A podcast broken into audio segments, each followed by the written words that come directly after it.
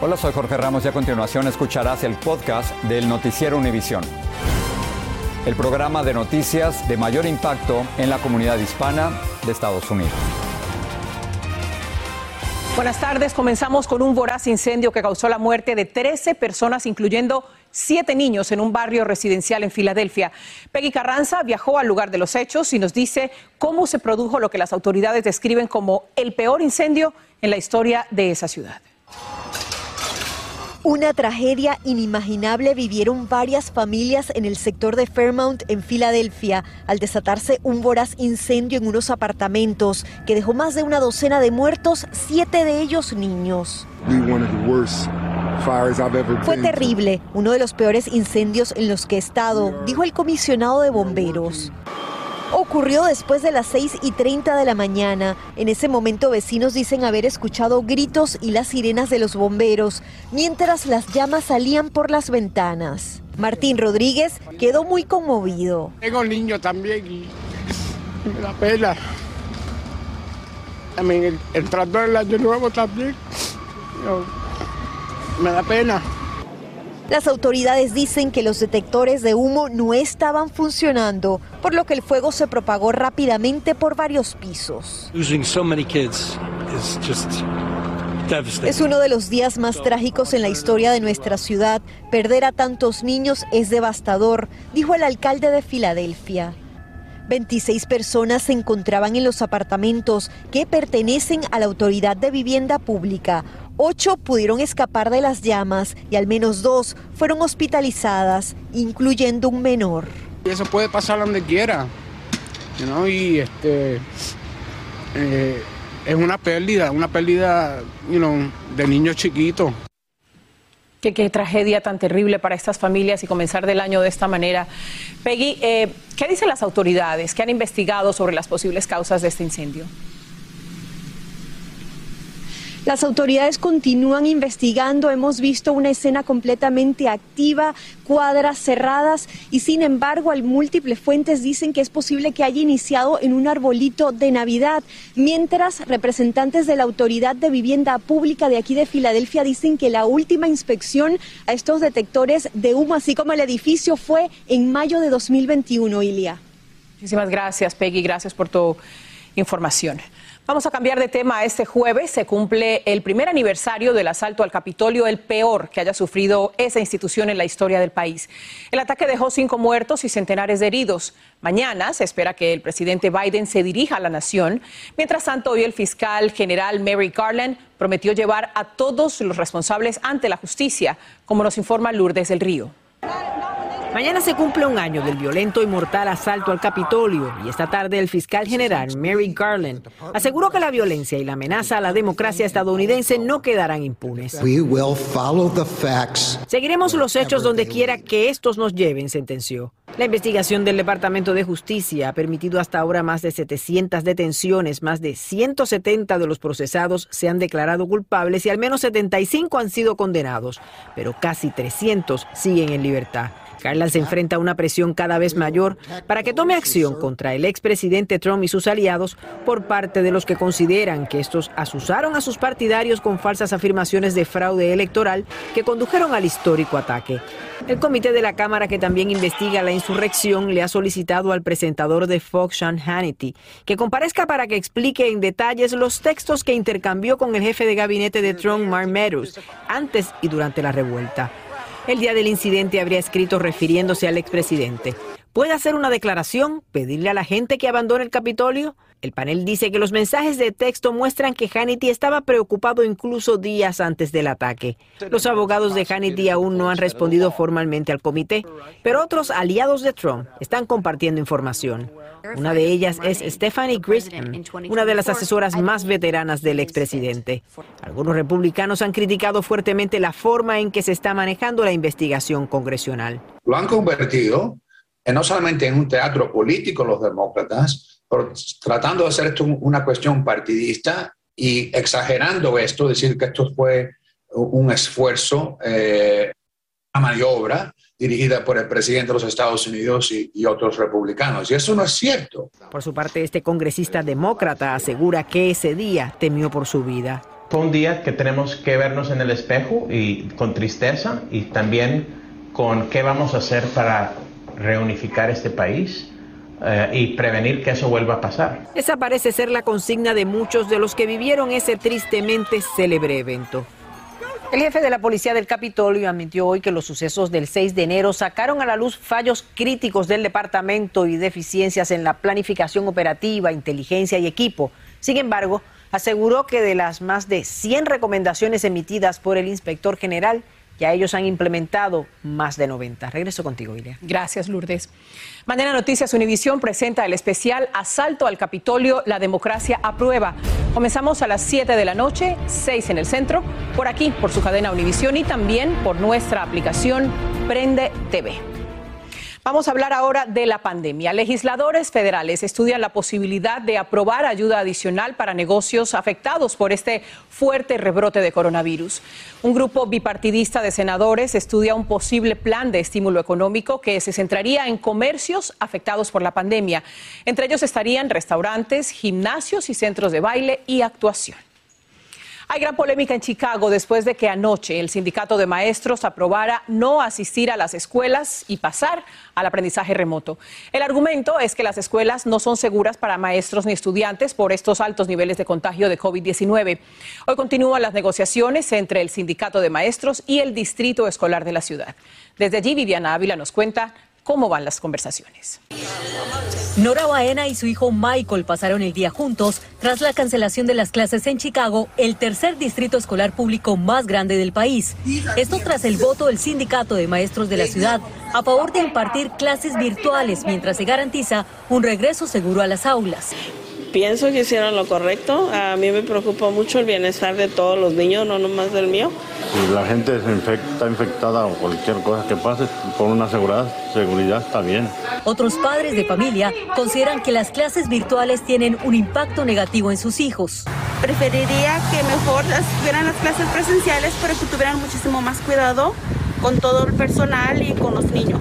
If you want to get us back into the schools quicker, um, si nos quieren de regreso a las aulas más rápido, provean pruebas, al igual que lo han hecho Washington DC, Los Ángeles y Nueva York, reiteró hoy el presidente del Sindicato de Maestros de Chicago. Por su parte, el distrito escolar dice que las aulas son seguras y que así parecen demostrarlo las estadísticas del Departamento de Salud Pública de Chicago. Todos los empleados van a tener, si, si quieren, si quieren que, se paguen por el día, van a tener que, eh, llegar a trabajar. Y el Sindicato de Maestros de Chicago indicó que se vieron inundados dados el día de hoy de llamadas y correos electrónicos de profesores indicando que buscaban impartir clases virtuales, pero que al momento de acceder a sus cuentas estaban bloqueadas. Sobre la situación en Chicago y otros distritos escolares del país, el gobierno del presidente Biden aboga por mantener las escuelas abiertas.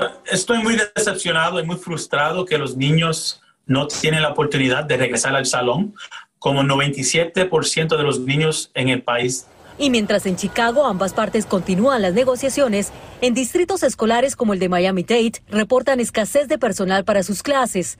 Y ante ello, el propio superintendente del distrito escolar, Alberto Carvalho, fungió como profesor sustituto de noveno grado. En Chicago, Viviana Ávila, Revisión. De otro lado, un comité de asesores de los Centros para el Control de Enfermedades, los CDC, recomendaron ampliar las vacunas de refuerzo para los jóvenes entre los 12 y los 17 años cinco meses después de las primeras dosis. Este anuncio se produce después de que este lunes la FDA ampliara la autorización del uso de emergencia de la vacuna de refuerzo de Pfizer entre las edades de 12 a 15 años. Los CDC llamaron la atención sobre que la vacunación entre los jóvenes ha disminuido. En medio del aumento de casos, muchos quieren saber si se han contagiado de COVID-19. Sin embargo, hay confusión sobre el tiempo de aislamiento, si dan positivo, cuándo deben hacerse otra prueba para saber si ya están libres del virus. En fin, muchas preguntas. Blanca Rosa Vilches nos explica lo que dicen los Centros para el Control de Enfermedades dos temas que confunden a los que esperan en las colas preocupados por saber si están contagiados. La duración de la cuarentena y prueba o no prueba anti-COVID después de dar positivo. A mí me dio el COVID en el octubre del 2020. Y ahora vino a hacerse una prueba porque una compañera de trabajo dio positivo. De lo que dicen que que hay, hay que hacerse esto y hay que hacerse lo otro, entonces es un poquito confundido. Por ejemplo, eh, el, regreso, eh, la cuarentena, creo que un poquito confunde porque uno no, no sabe cuál es el efecto en realidad. Y es que los CDC dejaron abierto a las personas que tienen acceso y desean hacerse la prueba. Si es positivo, en el quinto día recomienda aislarse por cinco días más. Si es negativo, salir con mascarillas y evitar contacto con personas en alto riesgo. No lo hacemos porque hay escasez de pruebas, dice la directora de los CDC, y añade que sí recomiendan, pero no ordenan una prueba a los que dieron positivo. Algunos médicos están en desacuerdo. Si tienes tú la infección, espérate 10 días porque puedes seguir infectando incluso después de los cinco días que el CDC te está diciendo, aunque tengas una prueba negativa eh, hecha en casa. Otros explican la medida. El CDC no está pidiendo la prueba porque saben que las pruebas de PCR pueden durar de 5 a 10 días para tener los resultados y las pruebas de antígeno no son muy específicas para decir si la persona ya no está contagiosa los que aguardan los resultados de sus pruebas solo anticipan que los CDC tengan una guía mucho más clara en los próximos días, justo anticipando el incremento de estos casos. En North Bergen, New Jersey, Blanca Rosa Vilches, Univisión. Estás escuchando el podcast del noticiero Univisión. Las tiendas Macy's anunciaron que reducirán sus horarios de operaciones en preparación para enfrentar la crisis del COVID-19. A partir de ahora y durante el resto de este mes, las populares tiendas abrirán una hora más tarde, es decir, a las 11 de la mañana, y cerrarán una hora más temprano, es decir, a las 8 de la noche. Autoridades de Coahuila en México adelantan operativos policiales para perseguir a cientos de migrantes que dormían en las calles, en la terminal de autobuses y en construcciones abandonadas. Muchos llegaron a la frontera desde otras ciudades e intentaron cruzar masivamente este lunes sin lograrlo, por lo que quedaron varados y sin un lugar a donde ir.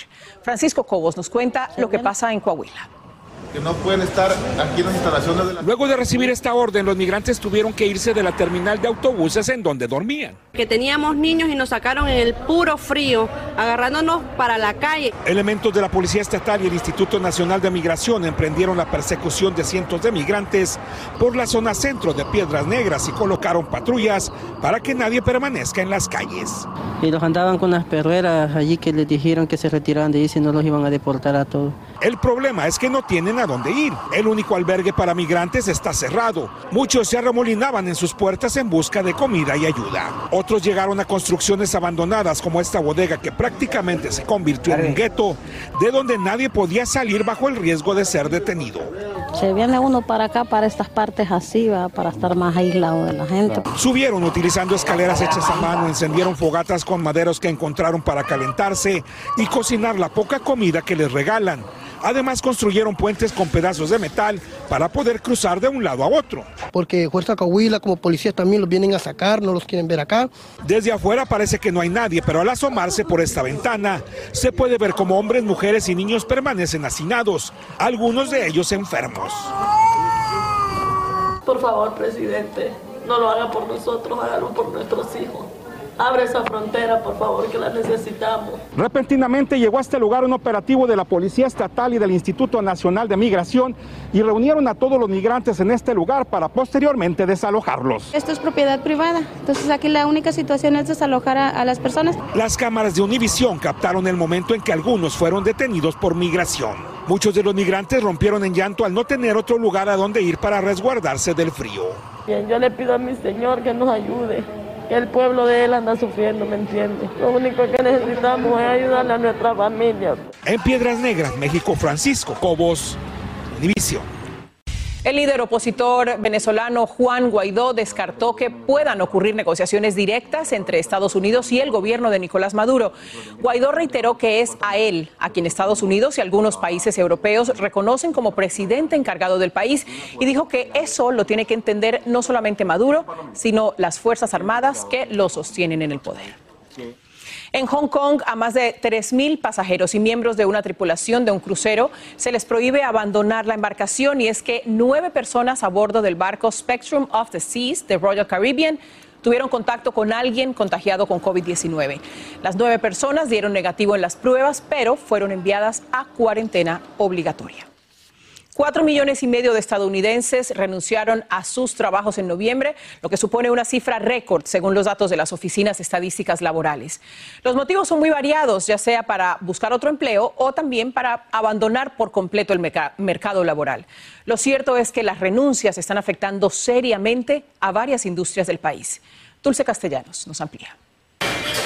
Un número histórico de trabajadores renunció a sus trabajos en noviembre 2021. 4 millones 500 mil personas, de acuerdo al Departamento de Trabajo. El fenómeno se ha bautizado como la gran renuncia. Oscar Gavidia dice que trabajaba en la cocina de un hospital de convalecencia, pero debido a las pocas horas de trabajo, decidió buscar otras opciones. Ahí siempre hay trabajo porque es un hospital 24 horas y todo pero sí, yo tenía muy pocas horas. Las industrias más afectadas por el abandono del trabajo son las de servicio de alojamiento y alimentación, cuidado de salud y asistencia social, y transporte, almacenamiento y servicios públicos.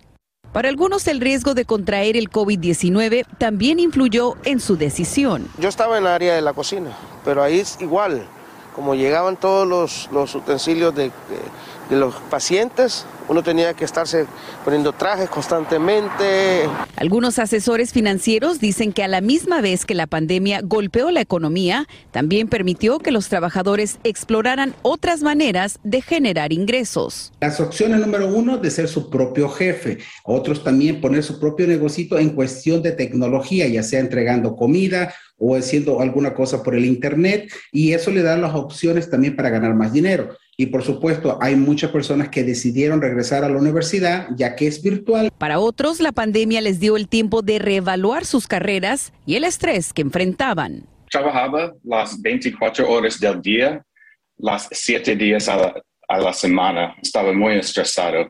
El Departamento de Trabajo recopiló estas cifras antes de que la variante Omicron se propagara de manera acelerada y está por verse qué impacto tendrá esta nueva ola en el mercado laboral. En Los Ángeles, Dulce Castellanos, Univisión. El Papa Francisco criticó lo que llamó el egoísmo de muchas parejas que prefieren tener mascotas en vez de tener hijos o que deciden tener un solo hijo. En su audiencia general en el Vaticano, el pontífice criticó que los perros y los gatos ocupen el lugar de los hijos y añadió que renegar la paternidad, en sus palabras, no rebaja y quita humanidad. Si siempre ha soñado con ser millonario, esta noche tiene una entre 292 millones de posibilidades de serlo. El Powerball sortea 630 millones de dólares. Es la cantidad acumulada después de 39 sorteos en los que nadie, nadie se ha llevado el premio mayor.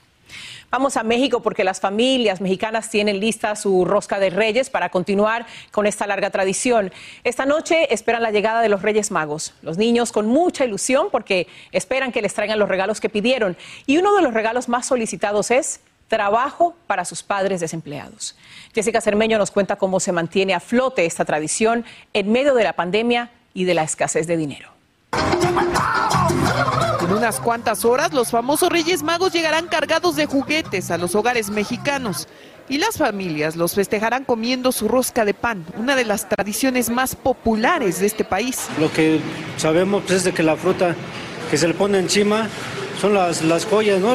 todos los regalos que le llevaron los Reyes Magos al Niño Dios. Guillermo Avendaño es maestro panadero y lleva más de tres décadas haciendo creaciones en la Vasconia, la panadería más antigua de la capital mexicana, fundada en 1870. Su secreto es la mantequilla. Es la mitad de la masa en la que esconde con maestría a los niños Dios por una razón histórica muy importante. El niño Dios oculto dentro de la masa, pues es por el, cuando escondieron al niño Dios del rey Herodes, ¿no? Después de que el año pasado no se permitieron celebraciones, gracias a estos tesoros horneados, este año las panaderías mexicanas han vuelto a ver la luz. Los mexicanos hacen fila buscando este preciado pan. Luis Javier Casasola fue de los que compró una docena para toda su familia. Ya hay un cambio donde ya la mayoría se vacunó. Sí nos tratamos de juntar y hacemos tamales, champurrado y la rosca. Pero los Reyes Magos no la tienen fácil. Ahora se registra una inflación de más del 7%, la más alta en los últimos 21 años. los juguetes y las roscas están más caros. Por eso los niños que regresaron a la oficina de correos para escribirles a los magos una carta con sus deseos pidieron mucho más que obsequios. Para mi papá, porque ahorita no tiene tanto trabajo, entonces le pedí que a ver si me pueden dar un deseo, que es que le den trabajo. Y aunque los casos de COVID en el país siguen en aumento, al menos estos días, entre el pan dulce y la ilusión infantil, la esperanza de que la pandemia acabe pronto se siente más que la familia esté unida, que la familia esté junta y pues esto que sea un pretexto nada más. En la Ciudad de México, Jessica Cermeño, Univisión. Trabajo para sus padres es lo que piden y ojalá los reyes se los pueda traer. Buenas noches. Así termina el episodio de hoy del podcast del Noticiero Univisión. Como siempre, gracias por escucharnos.